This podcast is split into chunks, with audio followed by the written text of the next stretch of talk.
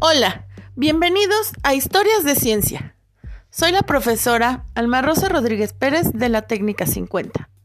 Y el día de hoy les voy a contar cómo nace la química con ayuda de la ciencia y la tecnología. Pues bien, para comenzar, vamos a viajar mucho tiempo en el pasado, hasta la era del hombre primitivo. En esta era, el hombre comía sus alimentos crudos, hasta que hizo un descubrimiento sin querer. Sí, fue todo un accidente. ¿Se imaginan qué pudo haber sido? Claro, el descubrimiento del fuego. Cuando el hombre primitivo descubre el fuego, se da cuenta de que éste lo puede utilizar para cocinar sus alimentos, pero también le puede ayudar a fabricar armas y herramientas que le van a ayudar a su trabajo diario. Así que comienza a desarrollarse poco a poco. Y ahora vamos a brincar un poco más en el tiempo.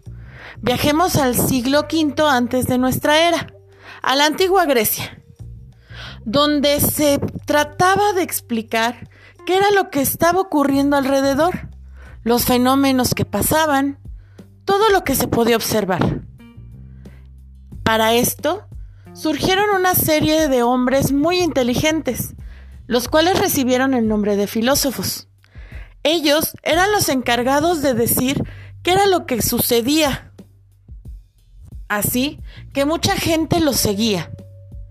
Y uno de estos filósofos, llamado Tales de Mileto, comenzó a decir que todo lo que existía estaba hecho de agua. Nosotros como seres vivos estamos hechos de agua ya que si nos cortamos, empieza a fluir de nosotros una gran cantidad de esta. Así que entonces toda la vida tenía que ser por ella. Pero llega otro filósofo, el cual le dice que no es así, que todo lo que existe está hecho de fuego, porque sin fuego moriríamos congelados. No podríamos seguir viviendo, ni cocinando, ni fabricando objetos de valor. Pero no quedó ahí, sino que llegó otro filósofo más y dijo que todo esto era mentira, que todo estaba hecho de aire, porque simplemente si no respiramos, no vivimos. Entonces, todo debe de estar hecho de este material.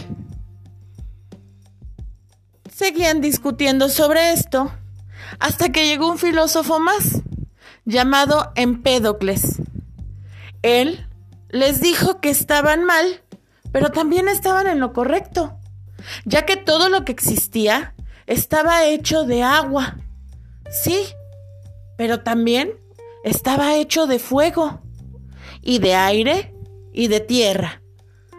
Entonces, todo lo que existía estaba hecho y regido por cuatro elementos, muy importantes cada uno.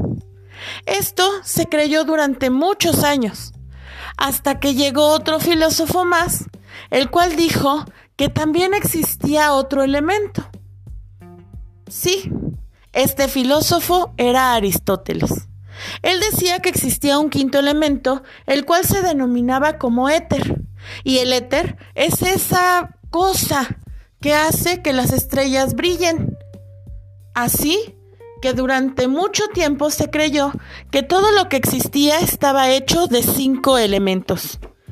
Después de todo esto, los árabes recogen el conocimiento químico y las ideas de los filósofos de los egipcios y dan el origen a la alquimia.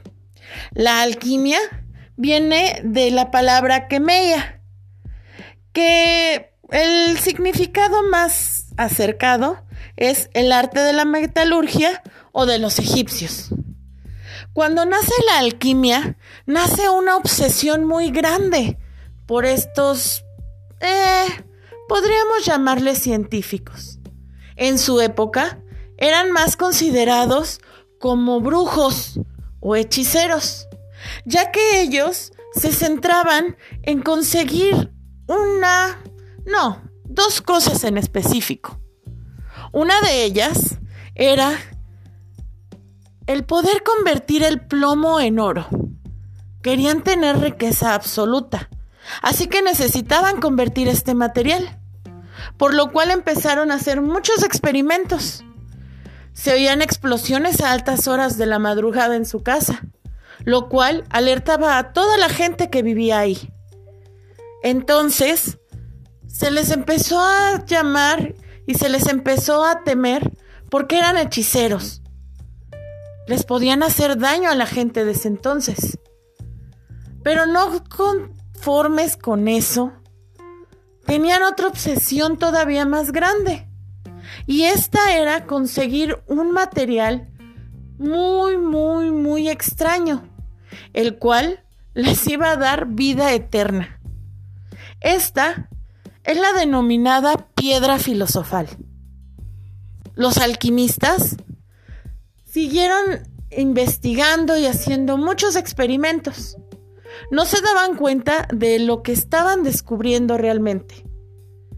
No se daban cuenta que ellos fueron los que dieron el pie a los inicios de la química.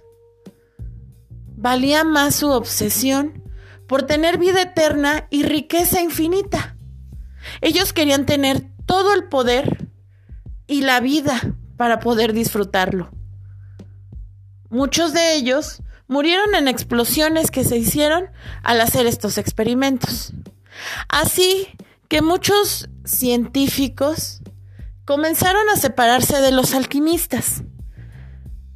Y en 1661 Robert Boyle define un elemento como una sustancia que no puede descomponerse en otras más sencillas. ¿Qué quiere decir esto?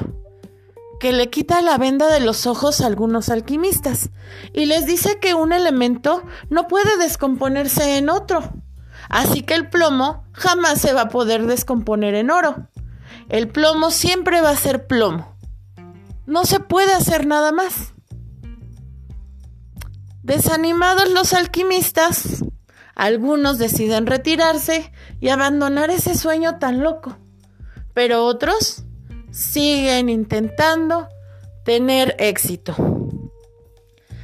Así que después de algún tiempo, en 1789 para ser exactos, un científico, el cual va a ser muy importante para la química, llamado Antonio Lavoisier, enlista 33 elementos, de los cuales 23 todavía están en nuestra tabla periódica.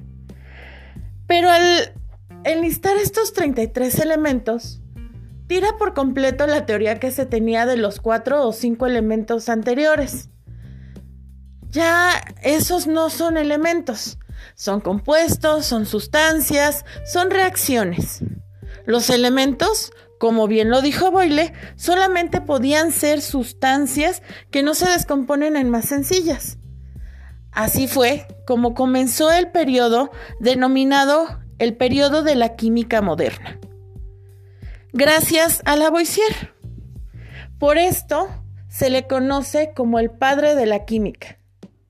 Y sí, lo creamos o no, la química es una ciencia que no tiene... Mm, ¿Cómo lo podemos decir? No tiene mamá, pero sí tiene un padre muy importante, el cual es conocido como Antonio Lavoisier.